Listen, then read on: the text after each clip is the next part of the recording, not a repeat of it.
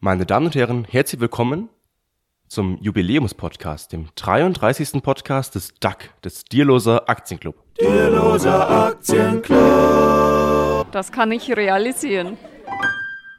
Ja, es ist Jubiläum und wir haben aber nicht nur das zum Feiern, sondern wir haben auch einen zweiten Grund zu feiern. Und zwar wird unser Niklas ähm, dieses, äh, heute, ähm, ja, wie alt wird er eigentlich? 25, glaube ich. Er wird älter, meine ich, Er, oder? er wird auf jeden Fall älter. Er hat Ein heute Jahr. Geburtstag. Und ähm, wir haben dafür natürlich auch schon Glückwünsche bekommen und die hören wir uns jetzt erstmal ganz kurz an. Hallo zusammen. Zunächst dir, Niklas, alles Gute zu deinem Geburtstag. Genieß das Wetter. Und dann natürlich dem DAC alles Gute zur Jubiläumsfolge, dem 33. Podcast. Ja, Philipp, vielen Dank für diese, für diese tollen Glückwünsche und natürlich auch von Florin. Denn Florin hat geschrieben, ähm, ja, alles nochmal schriftlich. Alles, alles Gute zum Geburtstag, Niklas, und alles Gute zum Jubiläum, DAC. Denn Florin hat leider ein kaputtes Handy und bei uns hätte, wäre nur Rauschen angekommen. Und falls jetzt nach der Aufnahme noch weitere Glückwünsche kommen, spielen wir sie entweder noch live ein oder wir hängen sie einfach dann nach der Aufnahme nochmal dran. Genau. Und dann auch schon mal äh, jetzt im Vorhinein vielen Dank für diese ganzen Glückwünsche an unsere, an unseren DAC. Und natürlich auch von uns alles, alles Gute zum Geburtstag, lieber Niklas. Ja, lieber Niklas, alles Gute. Wollen wir singen? Hm, Okay. Happy birthday to you. Happy birthday to you. Happy birthday, lieber Niklas. Happy birthday to you. Ja, super. Ähm, aber du kannst dich ruhig mal wieder im Podcast sehen lassen. Du warst schon lange nicht mehr hier. Eben. Nimm dir auch mal gerne frei. Nur weil du jetzt arbeitest, heißt das nicht, dass du hier nicht mehr äh, in diesem DAC ähm, aktiv sein musst. Genau.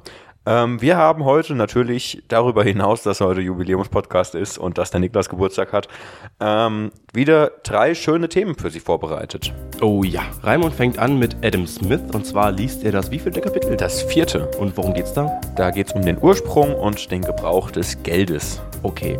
Und ich stelle weiter vor aus dem Buch von Zietelmann. Und zwar geht es um Korea. Und zwar Nord- und Südkorea und den Unterschied dazwischen. Ah ja, und wo wir gerade in Asien sind, geht es heute auch noch um Japan. Gestern kam das neue Ideas-Magazin an, diese Werbebroschüre von der Commerzbank.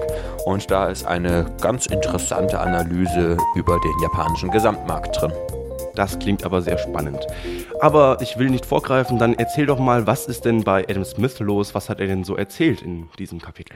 Genau, also es geht um Ursprung und Gebrauch des Geldes. Also vorher ging es ja erstmal um die Teilung der Arbeit, ähm, die ja eben stattfindet in entwickelten Nationen. Umso weiter die sich eben entwickeln, umso äh, mehr ist eben die Arbeit geteilt. Und er sagt eben, ja, wenn wir jetzt die Arbeitsteilung haben, das ist ja schon mal ein schöner Schritt. Aber ähm, wenn ich jetzt meine 20 Millionen Nägel hergestellt habe, ähm, dann kann ich die ja vielleicht nicht gegen alles tauschen, weil wenn ich zum Beispiel äh, zum Metzger gehe und mir Wurst kaufen möchte, ähm, der hat vielleicht schon seine ganzen Meisterbriefe an die Wand genagelt und braucht überhaupt keine Nägel mehr. Ähm, ja, von daher ist das eigentlich ein schlechtes Tauschmittel. Oder noch deutlicher wird's, wenn ich jetzt ähm, irgendwie größere Sachen tauschen will. Ähm, zum Beispiel, ich habe irgendwie ein Auto oder so und sage, das Auto brauche ich nicht mehr, stattdessen hätte ich lieber Brötchen. Ähm, wenn ich dann ein Auto, was irgendwie 30.000 Euro wert ist, gegen Brötchen eintauschen will, dann äh, brauche ich ja irgendwie ähm, 30, muss ich 30 Millionen Brötchen kaufen. Und mit 30 Millionen Brötchen kann ich nichts anfangen. Du kannst ja dein Lenkrad verkaufen. Ich könnte mein Lenkrad verkaufen, ja. Aber das ist mir vielleicht auch zu aufwendig. Also er sagt erstmal daher, dass eben der Tauschhandel insgesamt ein bisschen, ja, äh, ich sag mal, störanfällig ist, dadurch, dass eben nicht jeder immer alles haben möchte, was man selbst loswerden möchte, ähm, muss eben ein universelles Tauschmittel eingeführt werden. Und ja, in verschiedenen Ländern ist es eben, ähm, waren das eben immer unterschiedliche Materialien.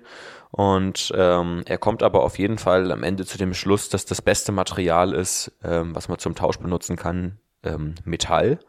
Und zwar aus dem Grund, weil es, ähm, man kann es eben klein stückeln ähm, und man kann es auch noch zerteilen und danach wieder zerschmelzen und es geht nicht kaputt. Also Metalle, gerade edle Metalle, halten sich eben lange. Wenn ich irgendwie ähm, vor 30 Jahren einen äh, Goldbarren bei mir im Garten vergraben habe, kann ich den 30 Jahre später oder auch 300 Jahre später rausholen und damit ist nichts passiert. Ähm, ja. Deswegen sagt er eben, Metalle sind eben das, ähm, ja, das beste Mittel der Wahl und haben sich dann eben auch langfristig durchgesetzt. Und dann äh, erzählt er ziemlich lange drüber, wie sich das alles entwickelt hat und ähm, wie das mit den Münzen losging und dass die Münze eben den Vorteil hat, dass sie eben ein staatlicher Stempel auf dem Metall ist, wo dann eben verbrieft ist, dass es eben eine bestimmte Qualität hat, das Metall und eben auch eine bestimmte Quantität, ähm, damit man das eben machen kann, äh, damit man das eben, damit eben gut rechnen kann, ohne das Metall jedes Mal abwiegen zu müssen und die Qualität prüfen zu müssen, weil das wäre dann ja auch ziemlich schwierig. Und dann ähm, sagt er so ein bisschen, ja, das hat sich aber über die, über die Jahrhunderte und so weiter, hat sich das immer, immer weiter verwässert. Und eben die Fürsten der Länder äh, nutzen das eben aus mit der Münze und die Münzen werden eben immer leichter, das Material wird immer schlechter und der Nennwert bleibt trotzdem der gleiche. Also im Grunde genommen Inflation. Genau. Ähm, ja, also er geht dann äh, ziemlich, ziemlich lange darüber, äh, berichtet er darüber, wie sich das, ähm, wie die einzelnen Münzen zueinander stehen und dass die Münzen ursprünglich alle irgendwie äh, Gewichtsbezeichnungen waren. Also man kennt es ja beim englischen Pfund. Mhm. Ein, ein, Pfund ist ja eine Gewichtsbezeichnung. Und ähm, auch der, ähm, der Penny zum Beispiel ist, glaube ich, äh, ein 124. Pfund oder irgendwie sowas. Ähm, also ursprünglich gewesen. Und der Schilling ist irgendwie ein Zwölftel Pfund. Und ähm, ja, also das ist halt irgendwie, ähm, so haben sie praktisch gesagt, man könnte praktisch das Metall eben abwiegen und man muss es dann eben nicht mehr abwiegen, dadurch, dass man eben diese Münzstempel hat. Und was mir dann natürlich in den Sinn kam, war, dass ähm, ja, das ist halt die Sicht eines, eines Ökonomen aus dem, aus dem 18. Jahrhundert. Und das klingt natürlich erstmal alles, alles logisch. Ähm, aber heute wissen wir ja eigentlich, dass es den, den puren Tauschhandel eigentlich nie wirklich gegeben hat. Und ähm, dass es Geld auch schon lange vor Münzen praktisch als Giralgeld ähm, existent war. Genau, also, aber die Ökonomie geht ja eigentlich immer noch davon aus, dass eben Geld ein neutrales Tauschmedium ist, was halt irgendwann einfach eingeführt wurde, um halt diesen Tauschhandel zu erleichtern. Also du hast ja schon davon gesprochen, ich will mein Auto gegen Brötchen eintauschen. Das ist jetzt dieses Bartering auf Englisch, also dieser Tauschhandel, dass ich einfach nur Objekte gegen andere austausche.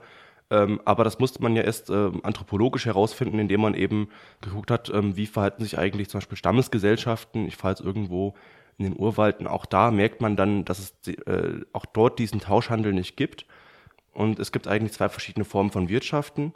Also einmal diesen ja, geldbasierten, ähm, dieses geldbasierte Wirtschaften, indem ich eben Schulden aufnehme oder indem ich eben ähm, soziale Schulden quasi aufnehme. Das heißt, ähm, wir leben jetzt zusammen in einer Gemeinschaft sozusagen haben einen gemeinsamen, äh, gemeinsamen Kühlschrank wie in einer WG und äh, wenn irgendjemand sich den Schinken rausholt, dann äh, hat er irgendwie mehr so eine soziale Verpflichtung, irgendwann mal wieder irgendwas reinzustecken, was irgendwie diesem Schinken gleichkommt oder so. Ähm, aber das wird nicht alles in Zahlen aufgerechnet. Genau, ja. Und das Geld kommt eigentlich ja daher zustande, dass eben, wie du eben gesagt hast, dass jemand Schulden macht. Das heißt, ich gehe auf den Markt und sage, was weiß ich, ich möchte Äpfel kaufen. Und dann schreibe ich eben bei demjenigen, der mir Äpfel ähm, kauft, schreibe ich das eben an und das nächste Mal, wenn er dann bei mir ist, dann kann er praktisch sagen, okay, du hast jetzt irgendwie auf dem auf dem Blatt Papier hier zehn Striche und die, für diese zehn Striche hast du äh, 150 Äpfel gekriegt. Und ich möchte jetzt von die, für diese zehn Striche von dir äh, zwei Stunden Tuba-Unterricht kriegen oder so. Genau. Aber dieses Geldsystem, das eben nur auf wertlosen Strichen, also Informationen basiert, ist eben nicht neu. Das gibt es nicht irgendwie erst seit dem Internet und seitdem irgendwelche Banker verrückt geworden sind. Ja. Das gab es auch schon im antiken China, also vor 2.000, 3.000 Jahren. Ähm, auch da hat man schon Steintafeln einfach entdeckt oder irgendwelche anderen Aufzeichnungen, wo eben aufgeschrieben wird, wer jetzt in irgendeinem Dorf bei wem Schulden hat. Und ähm, das war dann eben auch ähm, also wenn, wenn Leute bei mir Schulden haben, kann ich das wieder als Guthaben verwenden und wieder bei anderen Leuten Schulden machen. Ja. Ähm, ganz normal, wie das jetzt heute in normalen Bilanzen funktioniert. Genau. Ja. Und ähm, genau, dass Objekte eben einen Wert haben, ist ja auch erstmal ähm, ein Hirngespinst sozusagen. Also warum soll jetzt Gold wertvoller sein als ein Stein oder so? Genau. Das ist ja erstmal auch eine, eine, eine soziale Erfindung, dass ich irgendwie denke, irgendein Metall, nur weil es irgendwie Gold glänzt, äh, muss jetzt irgendwie wertvoller sein. Genau, das ist jetzt praktisch auch schon ein Vorgriff aufs nächste mhm. Kapitel, weil das nächste Kapitel heißt dann eben ähm, vom wahren und nominellen Wert der Waren oder von ihrem Arbeitswert und ihrem Geldwert. Ähm, da kommen wir dann aber nächste Woche drauf. Ähm, das wird dann auch ganz spannend. Ähm, ich habe das Kapitel, das vierte, wo es jetzt um die Entstehung und den Gebrauch des Geldes geht, natürlich auch wieder als Hörbuch aufgenommen. Ähm, lade ich auch wieder als Podcast hoch, als YouTube-Video ist es schon online. Ähm, genau, dann können Sie das alles nochmal nachhören. Es ist teilweise ein bisschen langweilig, aber es ist nicht so lang. Also das Kapitel dauert zum Hören eine Viertelstunde, glaube ich. Und ja, zwischenzeitlich ist es ein bisschen einfach Geschichte und Zahlen und ein bisschen langweilig, aber ähm, insgesamt dann doch interessant, also wenn man es als Gesamtes betrachtet. Ja. Das YouTube-Video finden Sie aber nicht bei uns am Kanal, sondern bei dir, der heißt ähm, Raimund liest, Genau, dieser ja. Kanal. Ja. Und den verlinken wir auch in den Show Notes. Genau. Okay. Gut, dann kommen wir jetzt zum zweiten Thema. Du hast dich äh, schlau gemacht über die Entwicklung von Nord- und Südkorea Richtig. im Buch Kapitalismus ist nicht das Problem, sondern die Lösung von Rainer Zietelmann. Richtig. Ich habe das Buch mittlerweile durchgelesen, schon seit irgendwie einer Woche oder anderthalb. Ähm, es war auf jeden Fall sehr spannend und ähm, empfehle wie immer noch ähm, zum Kauf, weil es eben historisch ähm, sehr detailliert da Fakten aufarbeitet. Und heute im vierten Kapitel geht es um Korea. Und ähm, erstmal wird es um Nordkorea gehen und dann um Südkorea. Also Zietelmann geht ja immer so sehr vergleichend heran. Und bei Korea ist der Vergleich jetzt natürlich noch naheliegender als äh, in den vorhergehenden Kapiteln, obwohl Deutschland war ja auch schon ein bisschen verglichen worden, Ost- und Westdeutschland. Ähm, aber auch bei Korea haben wir eben ein relativ kleines Land, ähm, was kulturell natürlich sehr homogen war, bis es eben getrennt wurde. Und der Norden jetzt eben durch die Sowjetunion beeinflusst, und der Süden eher durch den Westen. Wann war das denn? Wann war denn dieser Koreakrieg? In den 50ern meine ich, oder? Okay. Weiß es gerade nicht so richtig. Und vorher hatte das Land eigentlich im Grunde genommen die gleichen Grundvoraussetzungen. Genau, es ist ein, ein sehr landwirtschaftlich äh, geprägtes Land gewesen. Ähm, die Kultur ist natürlich ähnlich und ähm, also diese Trennung, also die, der Frontverlauf ist dann natürlich halt im, im Koreakrieg erkämpft worden. Ja. Also wo jetzt genau die Grenze verlauft, äh, also verlaufen sollte dann plötzlich, ist natürlich Zufall, Ja. historischer. Ja. Ein schwarzer Schwan mit ähm, Nicolas Taleb ähm, gesagt, sozusagen. Ist auch ein Buch, was man auch lesen kann. so. Ähm, und jetzt reden wir erstmal über Nordkorea.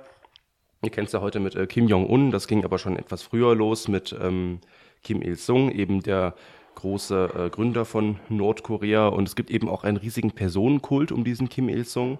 Ähm, und auch in die Verfassung von Nordkorea ist der Sozialismus eingeschrieben. Okay. Das heißt erstmal, wenn ich jetzt anfange, mich ähm, unternehmerisch zu betätigen, übe ich natürlich erstmal Kritik am großen Herrscher aus, der natürlich der große Sozialist ist und weiß, wie es geht.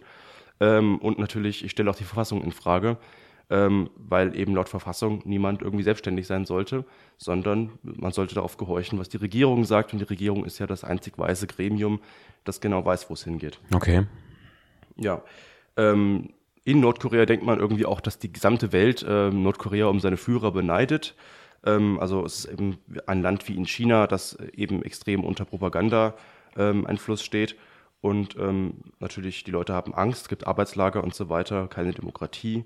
Ähm, ja, es ist eben schwierig, dann sich da äh, anders zu betätigen, als es eben die Regierung vorsieht. Ja. Das führt eben dann auch zu einem riesigen Mangel, was man eben sehen kann, wie es auch schon in der DDR oder in China gewesen ist. In der DDR natürlich nicht so stark wie in China. Ja. Riesige Hungersnöte. Okay. Also in China haben wir schon gelernt, dass die ähm, Menschen irgendwann angefangen haben, Lehm zu essen oder ihre eigenen Kinder sogar. Ähm, das ist in Nordkorea ähnlich. Ähm, und jetzt ähm, gab es hier zum Beispiel ein Beispiel von einem ähm, Rüdiger Frank, ein führender Experte für Nordkorea, der eben berichtet, dass er irgendwie ähm, ja, zu Hause eine Tasse vergessen hat und wollte sich dann in Nordkorea eine Tasse einfach nur kaufen Ja. und kam dann in ein Kaufhaus und dann war da eine riesige Pyramide äh, voller Tassen ähm, und er wollte die dann kaufen und fragte dann die Verkäuferin, äh, ja, könnte ich so eine Tasse haben? Die sagt, nee, haben wir leider nicht. Ähm, aber er hat ja genau gesehen, dass da Tassen stehen. Ähm, ja, und dann fand er eben heraus, dass dann ähm, irgendwann mal Kim Il-sung ähm, bei einer Vorortanleitung bemerkt hat, äh, und es hat ihn sehr geschmerzt, dass die Regale in diesem schönen Land doch so viele leere Stellen haben. Und deswegen hat er eben angeordnet, dass es keine leeren Regale mehr geben sollte. Hm, okay. Aber das sind natürlich dann alles quasi Attrappen, die in den Regalen stehen, die sind nicht, nicht verkäuflich. Äh, und da merkt man eben, ähm, ja, das Land äh, und seine Wirtschaftsordnung führen eben dazu, ähm, dass es äh, extrem wenige Güter gibt, dass die ganze Wirtschaftsordnung nicht funktioniert. Und selbst so grundlegende Sachen wie Tassen äh, kann man sich nicht kaufen. Ähm, und das wird eben dann nur verdeckt, indem ich eben irgendwelche Attrappen in die Regale stelle. Das ist ja verrückt. Genau. Ähm, sieht eben sehr merkwürdig aus. Es erinnert mich so ein bisschen äh, an die DDR, an diese Geschichte mit dem Brot, Ja, äh, ja, weil ja. die ganzen äh, Bauern dann ihre Schweine mit Brot gefüttert haben statt Getreide. Also Weil das das halt Brot so günstiger war, komplette Wirtschaftszyklen halt komplett äh, anders verlaufen, als es eigentlich auf dem freien Markt äh, wäre. Und ähm, ja, wie halt äh, dieser Eingriff des Staates eigentlich nur zu irgendwelchen abstrusen Dingen führt, ähm, die man nicht so richtig nachvollziehen kann. Okay. Und tut sich denn da irgendwas in Nordkorea oder ist das immer noch, also ist das seit, seit 70 Jahren immer das Gleiche? Im Jahr, es gab immer ein paar zaghafte Reformchen, wie auch Herr Zittelmann schreibt, und ähm, da zitiert er wieder diesen Experten Frank, äh, der eben gesagt hat, es gäbe im Jahr 2002 eine Preisreform ähm, und ähm, ja, die politisch festgesetzten Preise wurden jetzt etwas realistischer. Also auch da gibt es wieder Preise, die eben durch die Politik bestimmt werden, wo man sagt, ein Brot darf nur, was weiß ich, ein oder zwei Geldeinheiten oder so kosten, keine Ahnung. Was dann aber wieder dazu führt, dass halt diese gesamten Mechanismen irgendwie nicht mehr funktionieren und dann die Schweine eben Brot essen statt Getreide. Ja. Ähm, ja, ähm, aber so richtig hat das natürlich nicht geholfen, dass ähm, Nordkorea jetzt ein besser funktionierendes Wirtschaftssystem hat. Ähm, ja, weil eben Produzenten in einer Marktwirtschaft am besten an Preisschwankungen erkennen können, äh, was, jetzt, was sie jetzt eben produzieren sollen und äh, was nicht, also woran jetzt Mangel herrscht, was nachgefragt wird. Aber wenn es keine Preisnachfragen gibt, weil es eben nur politisch festgesetzte Preise gibt, dann äh, funktioniert eben dieses gesamte System einfach nicht Ja. dann äh, können quasi einzelne Produzenten, Unternehmer nicht mehr entscheiden, was jetzt produzieren sollen, was nicht, äh, sondern es wird immer alles nach oben zur Politik delegiert und ähm, immer, je, je höher ich in der Ebene gehe, wird es natürlich komplizierter herauszufinden, wie so ein komplexes System, wie eine Wirtschaft ähm, funktioniert, was nachgefragt wird, was gebraucht wird und so weiter. Also ganz grundlegende Probleme eigentlich. Ja, ja. Ja, dann gibt es auch ähm, Sonderwirtschaftszonen, kennt man ja so ein bisschen mit äh, Nordkorea zusammen. Ähm, ja, aber das führt auch nicht wirklich dazu, dass jetzt ähm, irgendwie alles besser wird. Ja, also im Grunde kann man sagen, es hat sich nicht wirklich viel gebessert. Also Sonderwirtschaftszone mit, mit Südkorea zusammen, meinst du jetzt? Genau, ich glaube, mit China gibt es auch irgendwie eine. Okay, und was, was passiert in diesen Sonderwirtschaftszonen? Ja, da sind ein paar andere Sachen erlaubt. Ähm, da ist man dann etwas marktwirtschaftlicher unterwegs.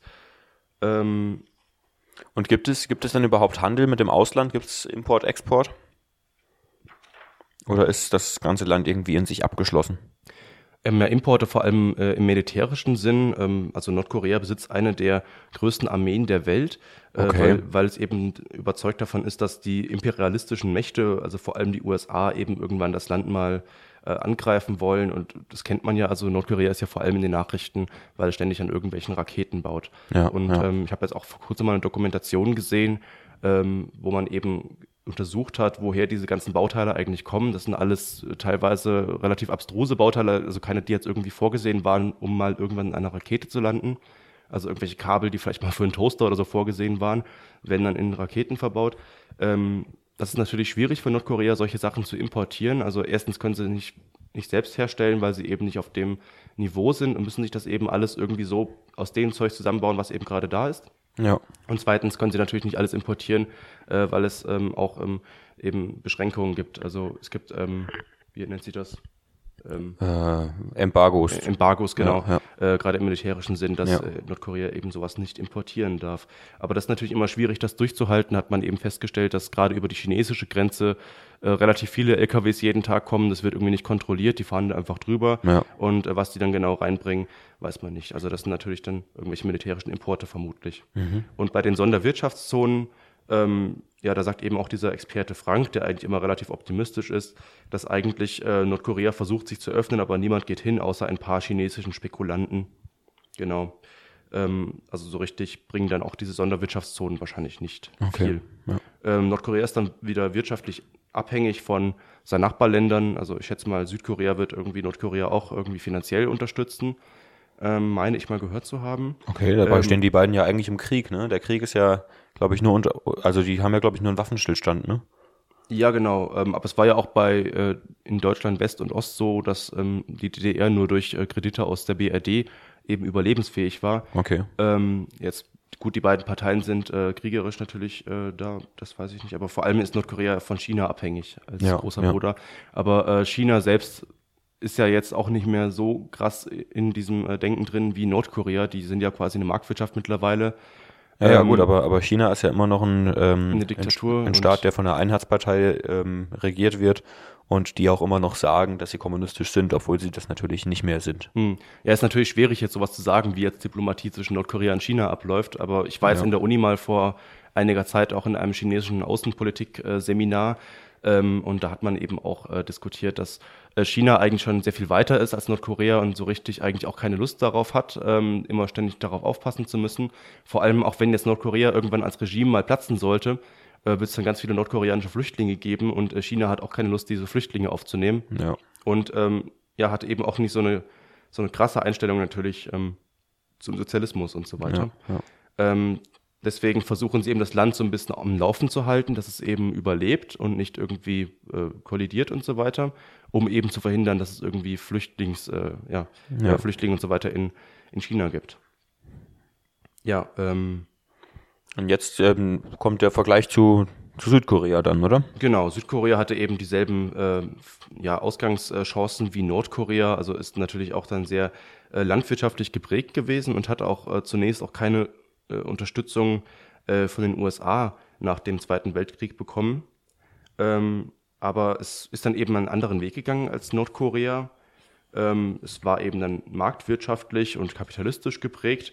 Und ähm, wir gucken jetzt einmal nach heute. Es gibt dann riesige äh, südkoreanische Unternehmen, also jetzt zum Beispiel Samsung äh, fällt mir da ein. Stimmt, ähm, Das ähm, steht ähm, zum Beispiel äh, in der internationalen Rangordnung äh, direkt hinter dem US-Riesen äh, General Electric und vor AT&T noch. Okay, also da krass. sieht man eben, dass Südkorea innerhalb von einigen Jahrzehnten eben extrem aufgestiegen ist äh, in die Rangliste der Industrienationen weltweit. Und das ist natürlich nur passiert eben durch äh, natürlich fleißige Arbeiter und so weiter. Aber äh, sie hatten eben dieselben ähm, Ausgangsvoraussetzungen wie Nordkorea. Ja, oder oder ähm, Hyundai sieht man ja auch ganz, ganz viele auf der, auf der Straße, die da rumfahren. Ist ja genau. auch eine südkoreanische Firma.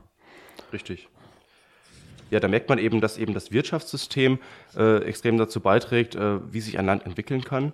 Ähm, natürlich gibt es irgendwie dann wahrscheinlich Ungleichheit in äh, Südkorea und keine, äh, keine soziale äh, Sicherheit und so weiter, wie das in Nordkorea der Fall ist. Da ist man entweder arm oder arm, vermutlich.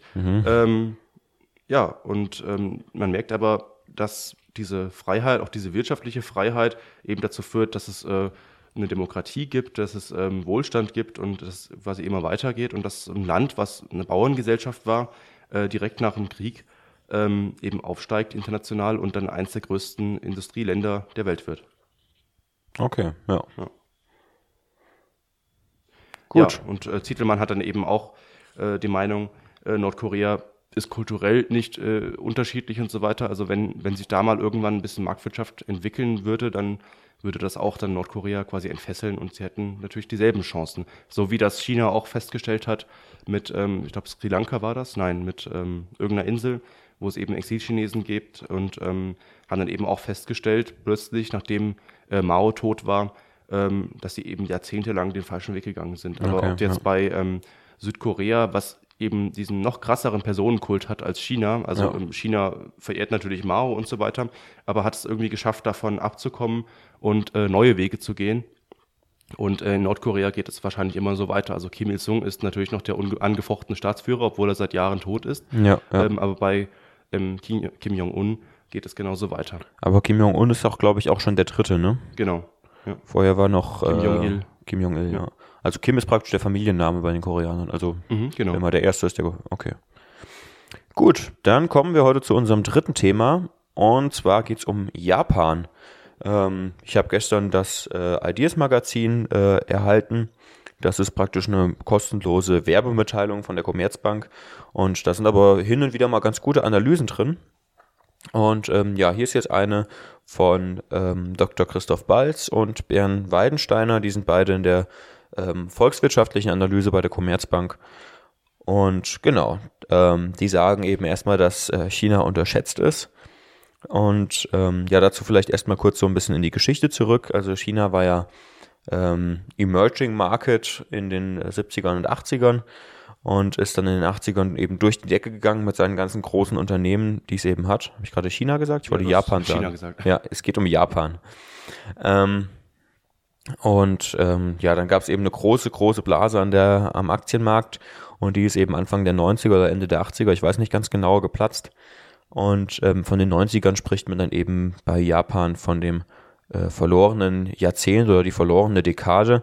Ähm, und das ist irgendwie der Ruf, der den Japanern immer noch so anhaftet. Ähm, auch wenn man zum Beispiel jetzt diese ganzen ähm, Anleihekaufprogramme der Bank of Japan ähm, sich anguckt, das ist ja in einem viel extremeren Ausmaß als äh, sämtliche Quantitative Easings, ähm, die es zum Beispiel bei der Fed gab oder die es auch bei der EZB gibt. Die kauft auch Aktien, oder? Die haben die, genau, die hat sogar Aktien angekauft. Ich glaube, das machen sie sogar noch. Ähm, aber ähm, also der, das erste, was eben die beiden Autoren da entgegenhalten, ist, dass ähm, pro Kopf Japan zum Beispiel schneller wächst als die USA. Also ähm, Japan hat kein großes nominelles Wachstum, aber man muss, halt, man muss halt sagen, dass in Japan die Bevölkerung auch nicht wächst. Die Bevölkerung ist ähm, eher tendenziell am Schrumpfen. Und das erinnert mich gerade so ein bisschen an ähm, äh, Thomas Piketty, ähm, der ja geschrieben hat, dass die, ähm, dass die, dass das 20. Jahrhundert eben ein Sonderfall ist, weil überall auf der Welt äh, Bevölkerungswachstum war und deswegen konnten eben, konnte das Wirtschaft, konnte die Wirtschaft eben auch so wachsen. Also Wirtschaftswachstum praktisch als, ähm, äh, als Summe von ähm, Bevölkerungswachstum und Innovation. Und ähm, Japan wächst eben pro Kopf schneller als die USA beispielsweise. Ähm, und deswegen sollte man Japan eben nicht unterschätzen. Und ähm, ja, das Schlussquartal 2017 ähm, war das, äh, das achte Quartal in Folge, in dem die japanische Wirtschaft expandiert ist. Und ähm, ja, das bewerten die beiden eben positiv.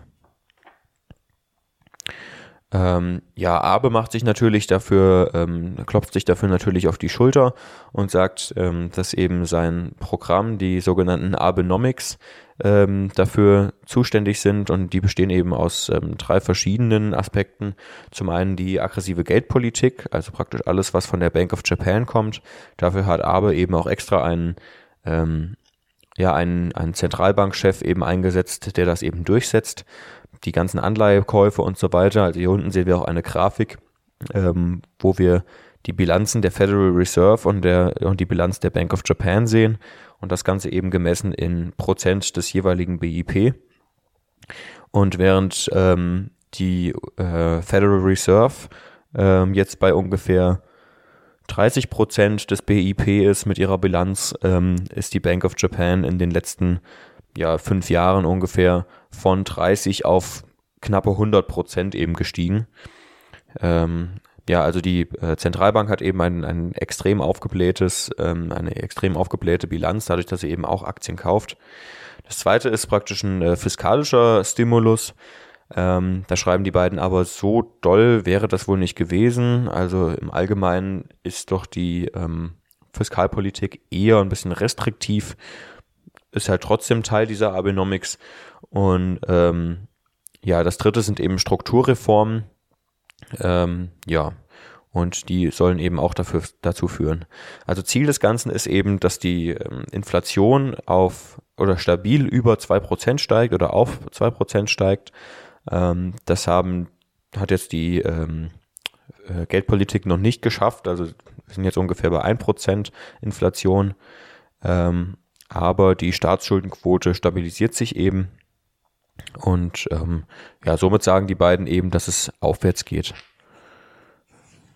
Ja, was ist noch interessant? Ähm, also der Bevölkerungsrückgang wird sich fortsetzen, darum, da sind sich wohl die ähm, Experten einig. Ähm, aber Japan entgeht dem Ganzen, indem sie ähm, einfach vieles outsourcen und eben gerade arbeitsintensive Produktionszweige eben ins Ausland verlagern und äh, vor allem eben in asiatische Nachbarländer. Und es gibt aber eben auch ähm, Gefahren für Japan und das ist natürlich die unruhige Nachbarschaft.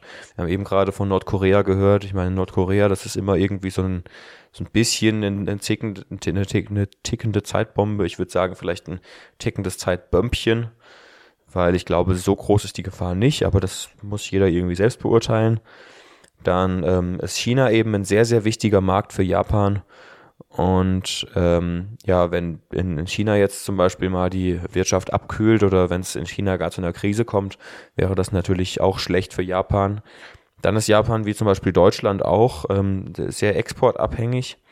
Und ähm, ja, der Protektionismus, den wir jetzt gerade sehen, der sich so ein bisschen anbahnt, ähm, ja, ist natürlich äh, schlecht dafür.